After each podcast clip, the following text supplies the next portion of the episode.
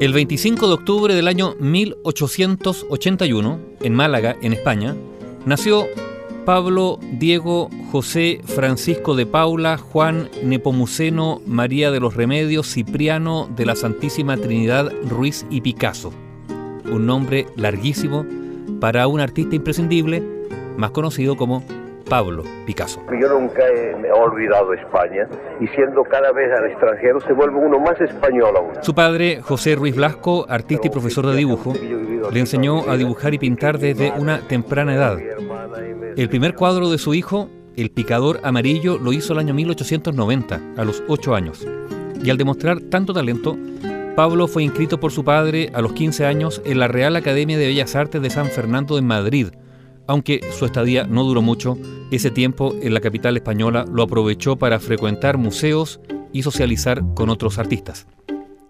En el año 1900, Pablo Picasso fue a París, a Francia, para asistir a la Exposición Universal con su amigo, el pintor y poeta Carlos Casagemas, con quien había compartido taller en Barcelona. Fue durante esa época, a sus 20 años, que decidió a comenzar a firmar sus obras con su apellido materno, o sea, Pablo Picasso. Cuatro años después, en 1904, volvió a la capital francesa con la intención de instalarse definitivamente y fue allí cuando conoció y entabló amistades con Guillaume Apollinaire, Gertrude Stein, Henri Matisse y otros.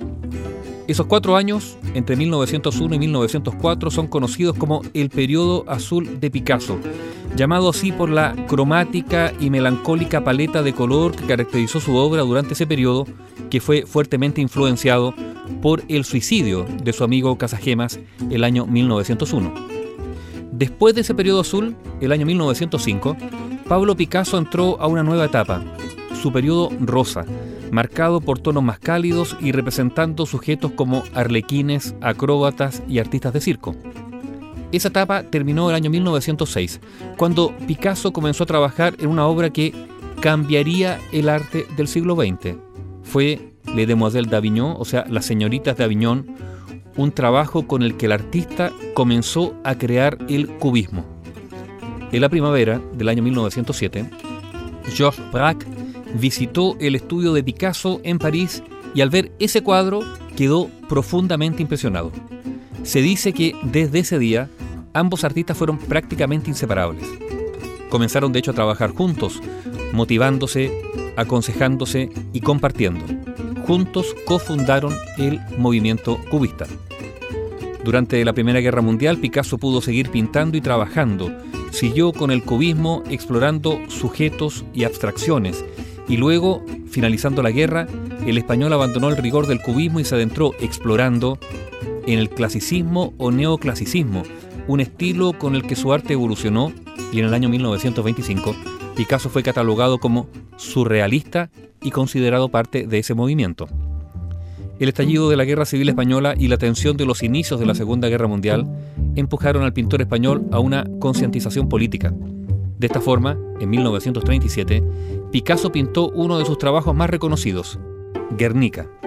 Esa obra fue una poderosa e impactante manifestación contra la guerra, pintado en París por Picasso en respuesta al bombardeo de Guernica, un pueblo al norte de España, por la Alemania nazi y la Italia fascista. Ese cuadro se exhibió en París el mismo año y luego hizo un tour itinerante cuyos fondos recaudados se usaron para la ayuda española durante la Guerra Civil. Durante todo ese periodo, Pablo Picasso mantuvo su residencia en París, incluso bajo la ocupación nazi. Esto le generó algunos problemas, no solo por apoyar la resistencia francesa, sino que también porque su estilo artístico no era apreciado por los ocupantes. Sin embargo, esto no le impidió seguir trabajando. Luego de la liberación de París, el año 1944, el pintor se mantuvo en la capital francesa. El mismo año, a sus 63 años de edad, se afilió al Partido Comunista francés y envió al periódico New Mass en Nueva York un documento explicando el porqué de su decisión. Al involucrarse activamente en el mundo político, Picasso se dedicó menos a su arte, pero en 1957 empezó a trabajar en su interpretación del cuadro Las Meninas de Diego Velázquez, pintado en 1656.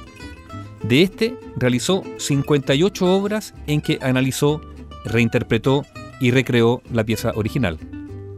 En la década de 1960, consolidado ya como un artista mundialmente importante, dejó París y se trasladó a Notre-Dame de Vie de Moulins. Falleció el 8 de abril de 1973, a los 91 años. Pablo Picasso había nacido en Málaga, en España, el martes 25 de octubre de 1881.